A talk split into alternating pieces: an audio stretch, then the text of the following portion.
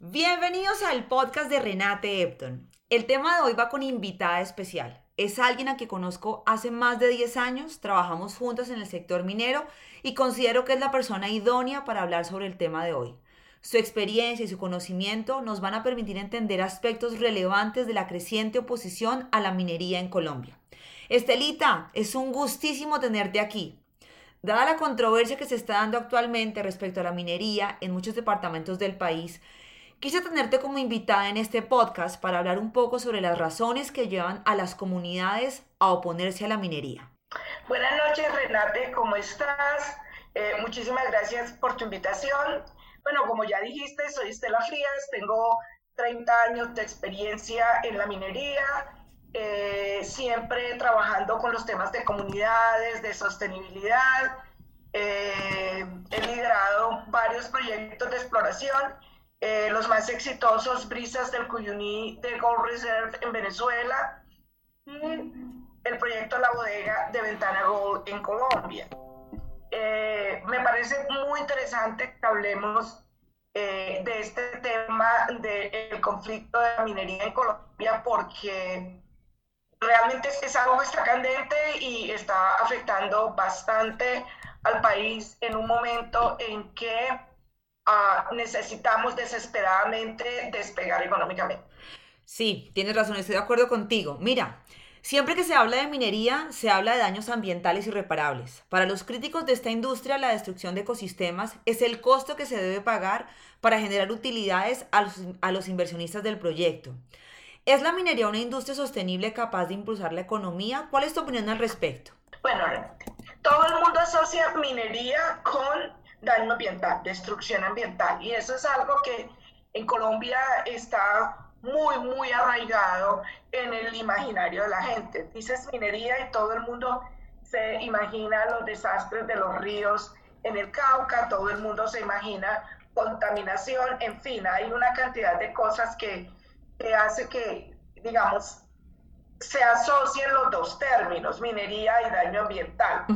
Lo que pasa es que en Colombia ocurre una, una cuestión y es que hay un ilícito y que es asociado con la minería. La explotación ilegal de recursos minerales en Colombia eh, causa muchísimo daño ambiental y desafortunadamente los mineros permitimos que se empezara a hablar de minería criminal, de minería ilegal, lo cual para mí es un gran error. ¿Por qué?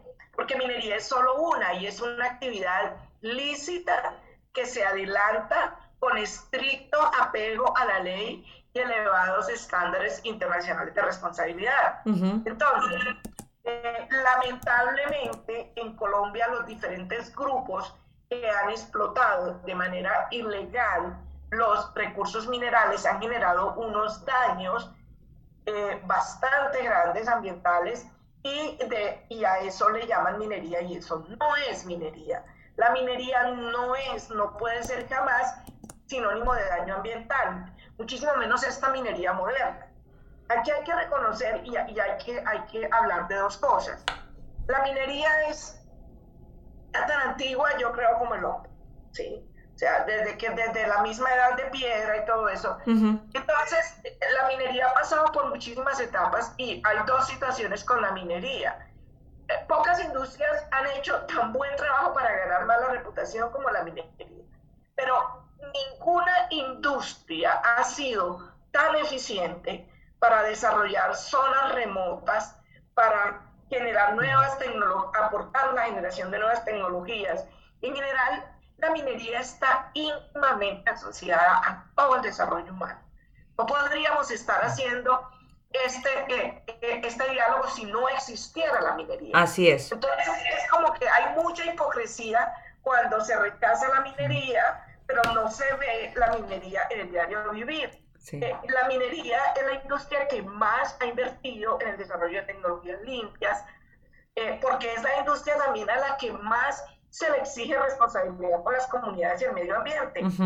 Eh, entonces, decir que Sí, e, eso, ese, eso de que la minería es sinónimo de daño ambiental, el desarrollo minero y el desarrollo económico no pueden ir de la mano, esos son como una serie de paradigmas de falsedades, de, hay mucha mentira en torno a la minería. La oposición a la minería eh, usa mucho la mentira, eh, la desinformación, las verdades a medias, eh, agua sí, oro no, una cosa no se opone a la otra, en fin.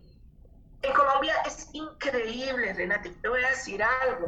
Colombia tiene uno de los uno de los ejemplos de recuperación ambiental y yo personalmente me he sentido orgullosísima cuando me han dicho, ah, colombiana, qué bien, mira, ya hay un trabajo y empiezan a hablarme en el exterior del buen trabajo que han hecho algunas empresas en Colombia. Y lo voy a decir eh, eh, por lo menos. ¿Qué pasó con el Cerrejón cuando el Cerrejón estaba, bueno, tú eras en esa época... Muy pequeña. Creo que estabas apenas en proyecto de venir al mundo. Pero yo sí ya estaba de colegio, yo ya estaba, yo ya escuchaba, entendía y era alguien que participaba en muchos activismos y a nosotros nos decían, no podemos permitir la explotación del carbón, carbón porque la Guajira va a desaparecer. La Guajira, claro, es la península, entonces nos hablaban de los terribles socavones que iban a abrir y que allí se iba a meter el mar y que la Guajira no existía más. Y lo eso, yo lo creía en ese momento. Hoy día Hoy día la Guajira, gracias al Cerrejón, gracias a la explotación del carbón, la Guajira es modelo eh, de recuperación ambiental. El trabajo, el trabajo ambiental que se ha hecho en la Guajira es, es citado por muchos expertos en el mundo como modelo en muchos aspectos. Todo se hizo con especies nativas, y, y, es un ecosistema muy, muy complicado. Sí. Un bosque seco, nos extendemos por algo que no está en el, en el libreto que mandamos, pero que acabas de tocar y me parece interesante, y es que se tiene el concepto de que, por ejemplo, la Guajira, la Guajira hablas puntualmente del área donde eh, funcionó ese rejón y dices que fue un área donde hubo prosperidad, pero en general la idea que se tiene es que la Guajira es un departamento pobre, que no hay presencia del Estado que tal, tal desarrollo económico no se vio. Entonces, hay una dualidad, hay, hay diferentes versiones de la historia. A ver, espérate, tú no puedes culpar a una empresa, a una industria, de los errores de un gobierno o de las fallas de sus líderes. Sí, sí, estamos de acuerdo. En el, en el plano ambiental y aún en el plano social, lo que, lo que hicieron las empresas que explotaron el carbón en la Guajira es magistral. Es demostrar y de sentirnos orgullosos. Sí. Pero ¿qué pasa? Hay, hay una cuestión cultural, ¿sí? Que es muy, muy difícil de manejar. Y si vemos y si miramos la Guajira una y otra vez los casos de corrupción, los casos, o sea, eso es algo que se escapa totalmente de las manos de una industria y de las manos de una empresa. Claro. Si vamos a la Guajira, ¿sabes qué me parece cómico? Que una vez un antiminero, uno de estos ecologistas fundamentalistas, en una de esas arengas y presentaciones que hacían contra la minería, ponía unas fotos donde decía, esto lo tenemos que defender porque él lo va a destruir, el minero, ese rajón lo va a destruir. Lo que estaba mostrando eran fotos de áreas recuperadas, áreas donde la explotación había finalizado y la empresa lo había recuperado. Yo esperé que el hombre hiciera todo lo que quiso, le pedí la palabra, me paré y le mostré, le puse el apuntador, le dije, tú es esta platita que está aquí, ¿sabes por qué esto está ahí en esa platita? Eso la empresa para identificar el lote, el trabajo que se estaba haciendo ahí. Eso que usted está mostrando, ustedes no tienen nada que proteger porque ya fue protegido. Sí. Fue una discusión medio tensa con el hombre y todo. Hay otra empresa que, mira, a mí en más de un lugar me han hablado, no es tan grande como las carboneras, que, pero también en una oportunidad me sentí como, wow, ¿no? Y, y es Mineros S.A.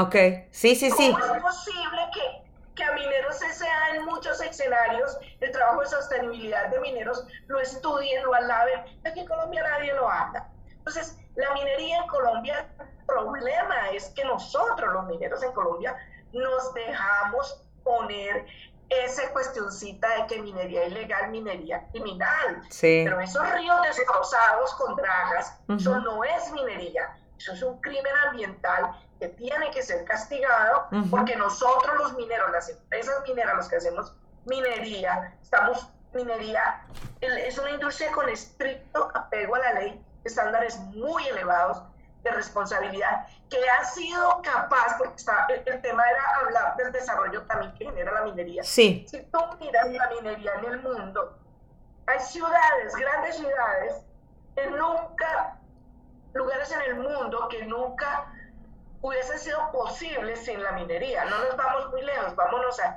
donde tú estás, Los Ángeles y San Francisco, ¿sí? No, déjame te pregunto algo. No te quiero interrumpir porque estás haciendo cosas interesantes, pero es que si no, si no te interrumpo se me va la palabra.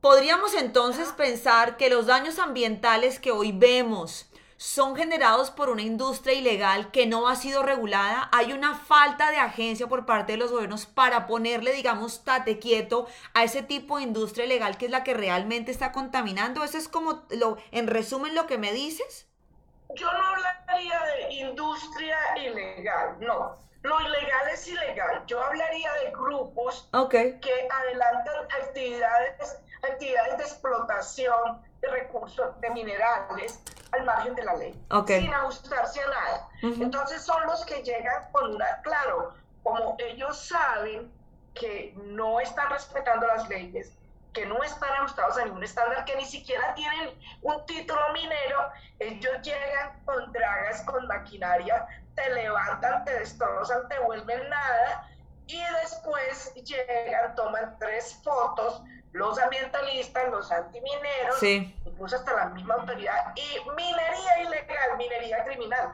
Eso no es minería, eso es explotación ilícita de los naturales.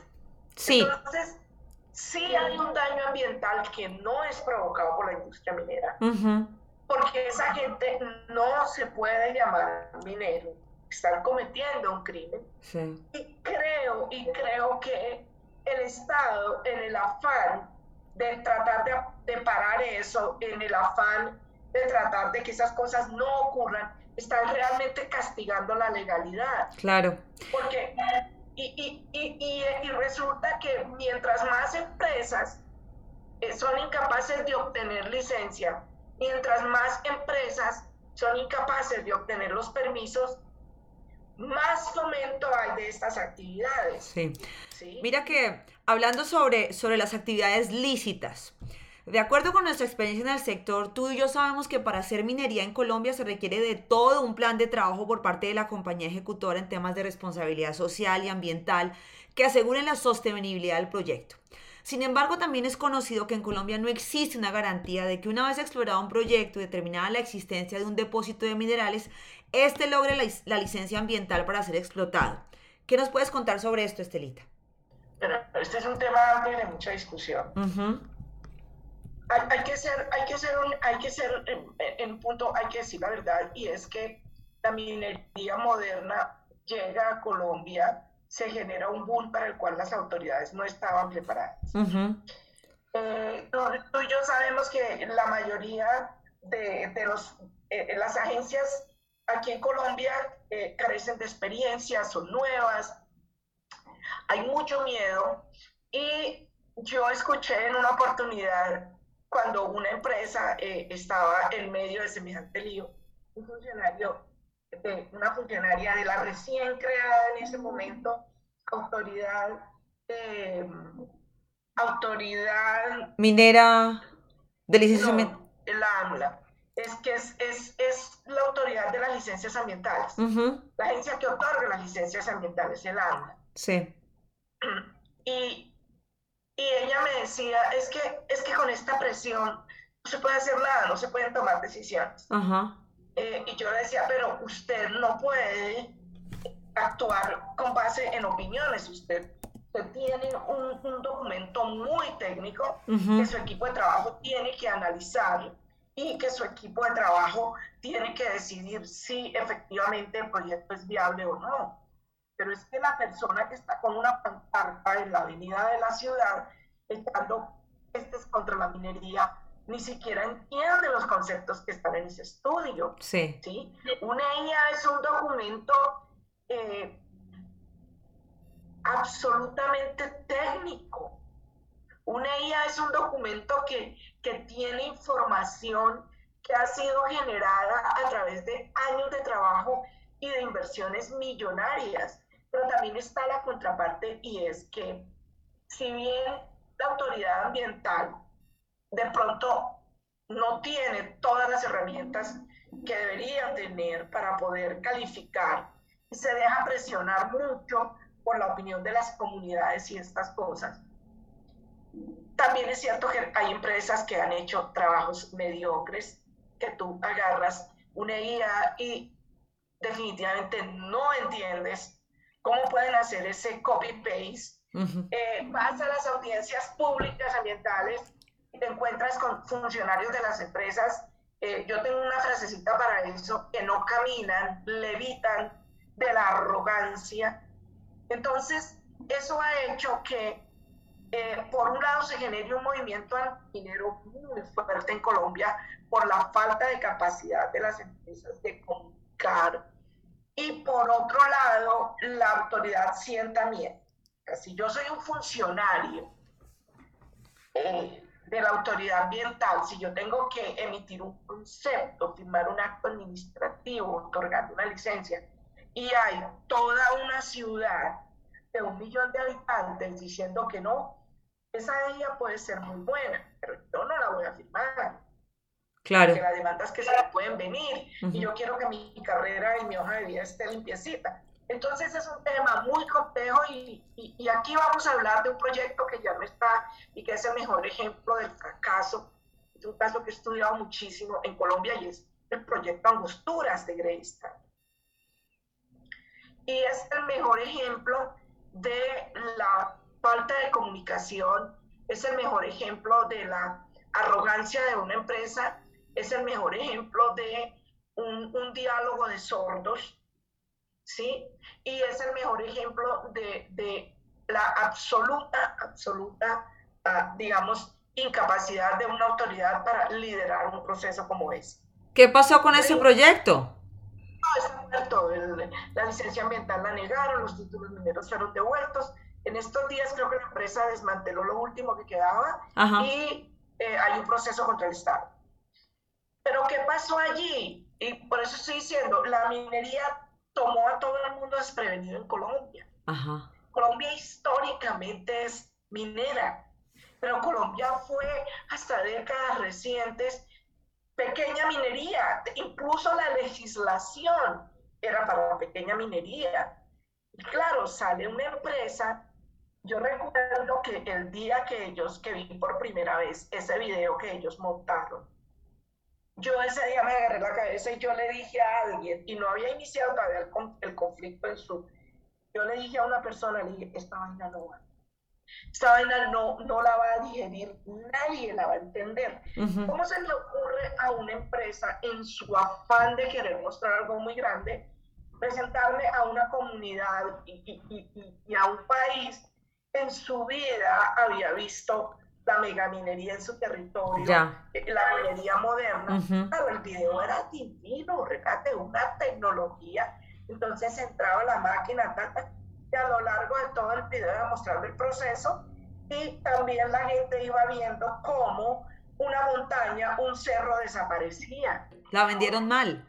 La, la vuelta fue mal vendida. Claro, o sea, fíjate, todo el mundo se quedó atónito usted, ahora, ¿cómo es posible que ellos, estando a dos horas de Bucaramanga, no consideraran a Bucaramanga como parte interesada en el proyecto? Ok, ajá. Y, en Santander es un problema y yo creo que en Santander no vamos a tener, a pesar de, del enorme depósito que hay aquí. Estelita, acabas de decir algo importante. Colombia no estaba preparada para el boom de inversión extranjera en temas mineros Llevamos 20 años con este boom. ¿Cuánto, ¿Cuánto lleva Colombia con este boom? ¿20 años? ¿15? El, o sea, el pionero, digamos, digámoslo así, los pioneros. ¿Fue Cerrejón? Fueron Anglo. Okay. No, o sea, gran minería existió aquí en carbón. Sí. Y siempre allá en la Guajira, en la costa. Sí. Es que la costa tiene como los dos lados, ¿no? O sea, ahora todo el mundo maneja bien las cosas en el Cerrejón, pero acuérdate que allá hubo empresas digamos, transnacionales que estaban enlistadas en bolsa, que se ajustaban a unos, a unos estándares y también había una empresa privada, una carbonera privada que también hizo de las suyas. Colombia, hablo de, de, ese gran punto, o sea, a Colombia llega el carbón y el carbón se ubica allá en la costa, en la Guajira. Ellos hicieron un trabajo realmente bueno durante muchos años, ¿sí? Y lograron una relativa aceptación y ellos lograron muchas cosas que hoy día no se pudieran, no, no, serían impensables. Mover un pueblo, cosas por el Pero mi, mi pregunta iba a que estamos hoy mejor preparados para seguir haciendo actividades de minería en Colombia o todavía la regulación se queda atrás respecto a cómo afrontar una inversión extranjera. vamos como el cangrejo. Para atrás. Vamos como el cangrejo.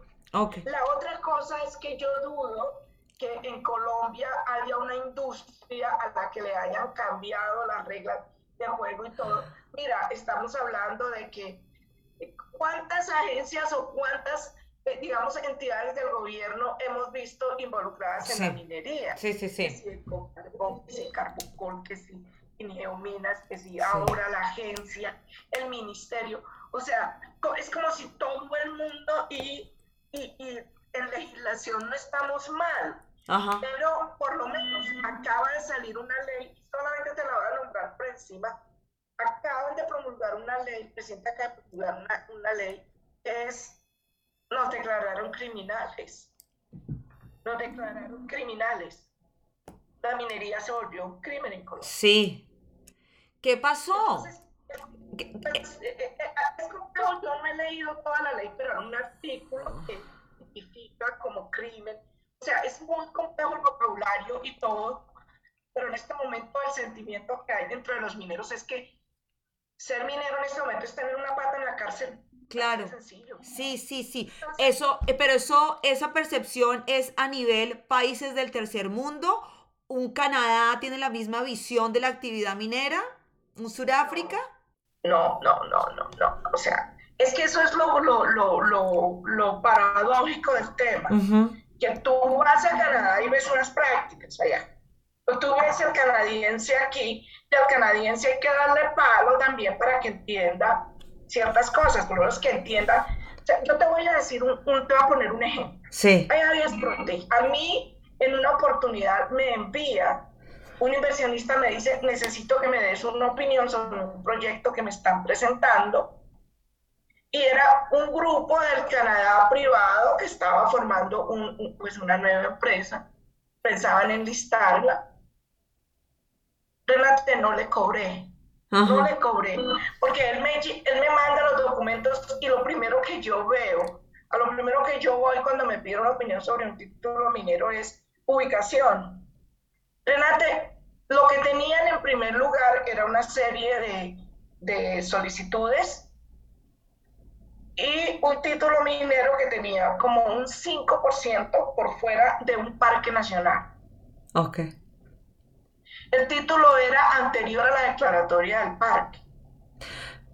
Y el argumento de ellos era que eso iba porque iba porque el título estaba ahí antes del parque. Ok. Entonces yo tuve que entrar a explicarles que en Colombia para hacer minería se requieren dos requisitos fundamentales, un título minero y una licencia ambiental, y que a ese proyecto no le iban a dar licencia ambiental. Entonces, ¿cómo viene un geólogo de Canadá a pretender en Colombia porque sí y porque claro. trata los y porque puede demandar a pretender que él va a poder hacer minería en un parque nacional. Claro, sí. Sí, y yo le dije al inversionista, pones la plata ahí y la vas a perder. Sí. Porque eso es un parque nacional. Hay lugares a donde la minería no debe ir. Ajá. Los geólogos lo tienen que entender. Claro. Tú puedes ser un experto en sostenibilidad y en hablar con comunidades, pero si a mí un geólogo me viene a decir que quiere irse a perforar y explorar en medio de allá del, del paisaje cultural del cafetero, yo le digo, conmigo no cuenten. Ok. Sí. Estelita. O sea, la minería también tiene que entender. Sí. Sí. Eso. Uno tiene que ir donde están los depósitos. No, sí. Vaya donde puede ir. Es complejo. Mira que, que me pongo yo a pensar. Eh, ¿Por qué es tan difícil encontrar un balance entre desarrollo económico y preservación del medio ambiente? ¿Qué es lo que pasa? ¿Qué es lo que pasa que no logramos subir ambas cosas al mismo bus? ¿Por qué? Porque hay mucha mentira y mucha desinformación. Ese es uno de los... Las, eso, es, eso es falso. El, el, solamente el plantear el desarrollo económico y el cuidado del medio ambiente no pueden ir de la mano, ya es una falsedad. Una cosa no se da sin la otra. Usted no puede hablar de desarrollo económico, usted no puede hablar de desarrollo en ningún aspecto si usted no está protegiendo el medio ambiente, si usted no está trabajando en armonía con las comunidades. Ok. ¿sí? Entonces, es, esa es la primera gran mentira, que desarrollo y protección no van de la mano, claro que van de la mano. Y el mundo está empedrado de ejemplos y de buenos ejemplos, ¿sí? De desarrollo sostenible, de, de, protección del medio ambiente. Y vámonos nuevamente a la explotación del carbón en la Guajira. Pero es que si le sacamos las cuentas ahí, Renate, tenemos que ir a pedirle cuentas a una cantidad de gente del gobierno. Claro. ¿Sí? Uh -huh. Entonces, no podemos culpar a una industria por la mala administración pública. Estamos de acuerdo, sí. Tenemos ejemplos de, de, de, en Colombia. No, sí, o sea, es, que pretender poner sobre los hombros de una industria toda la responsabilidad que implica el desarrollo de, de, de, áreas tan complejas, con liderazgos tan complejos.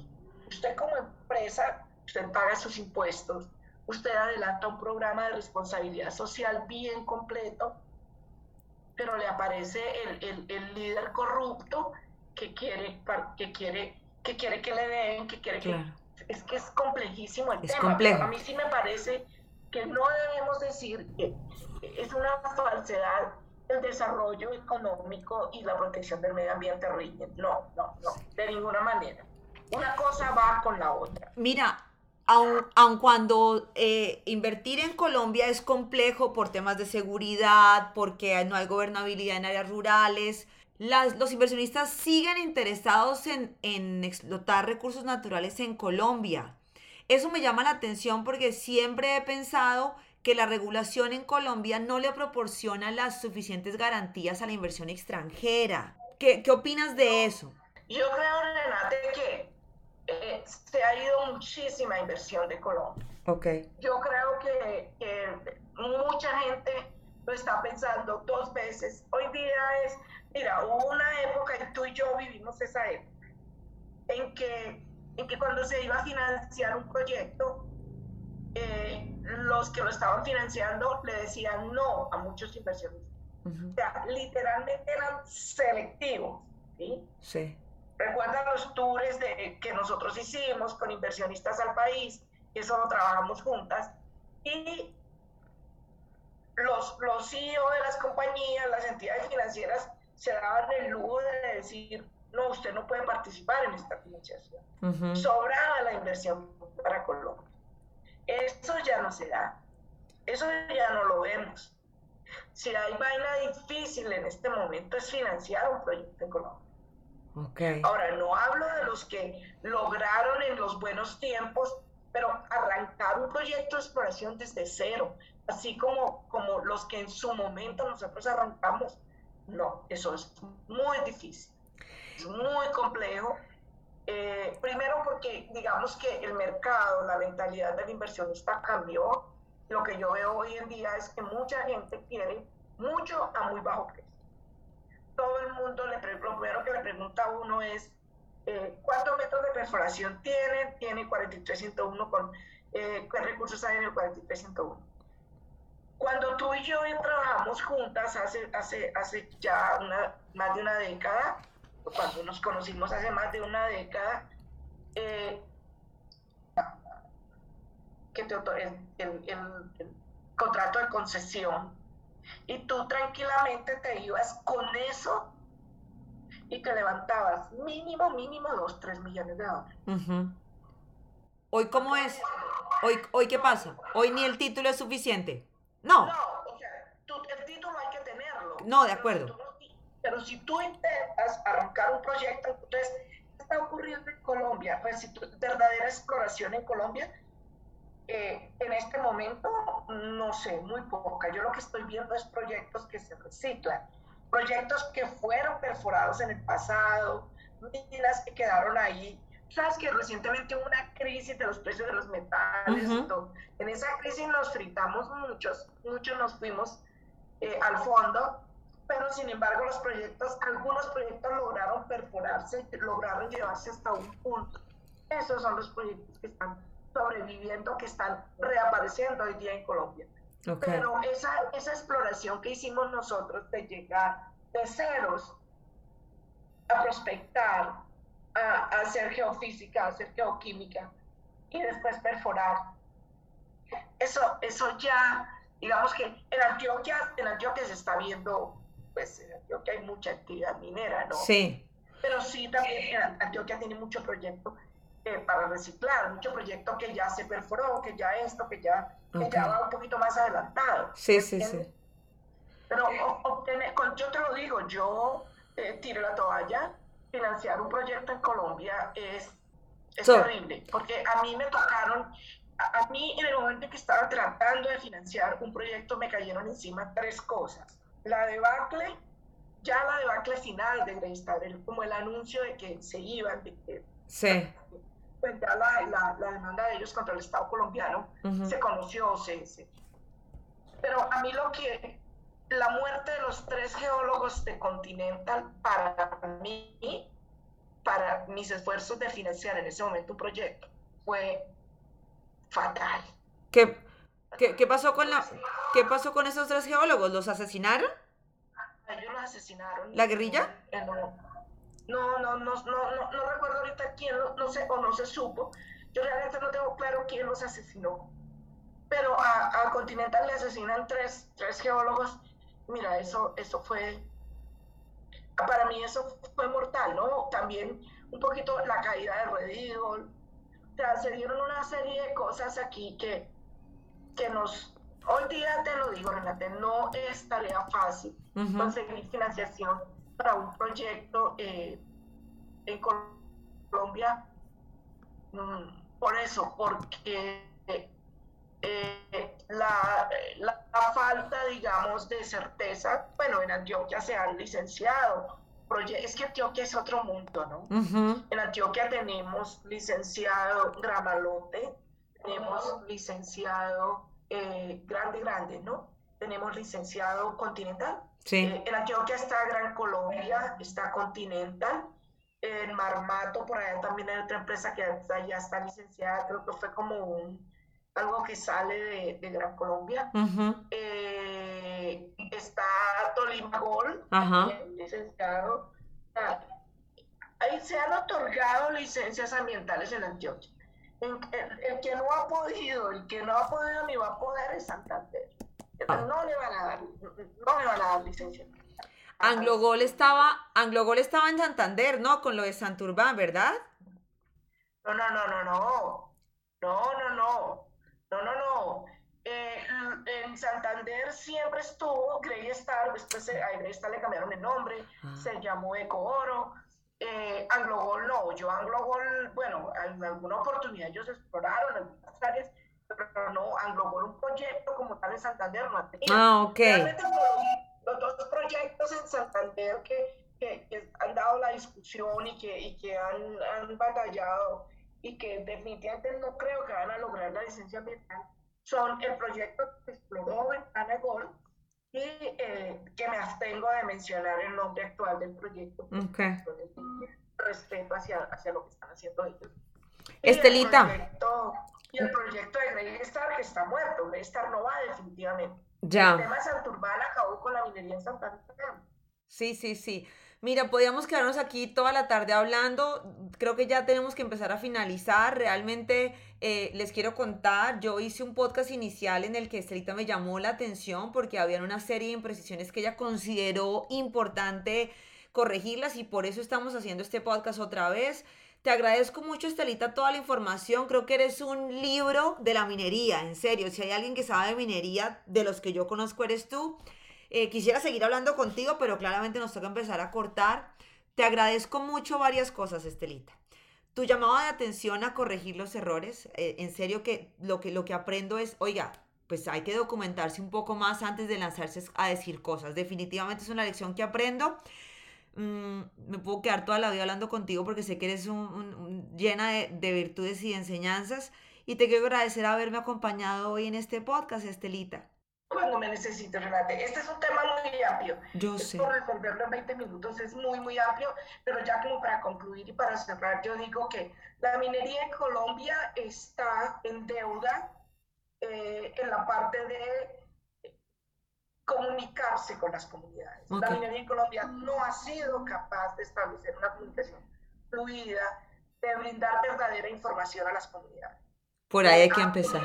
Desafortunadamente se ha confundido siempre propaganda con información, que son cosas muy diferentes. Claro, por ahí hay que empezar.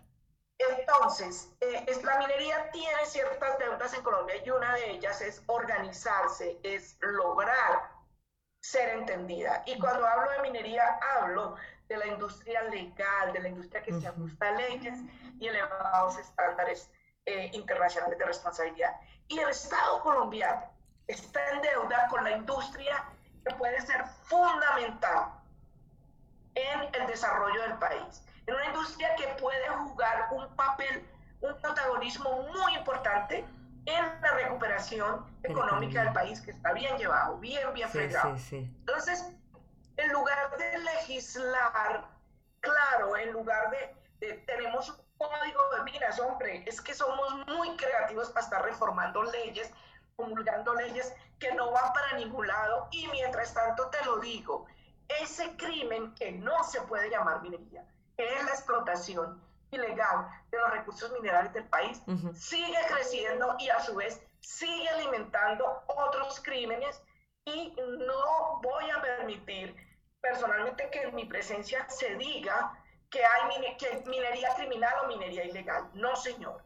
Esos son otros delitos. La minería es legal, la minería es una industria ajustada a la ley y muy responsable. Ok.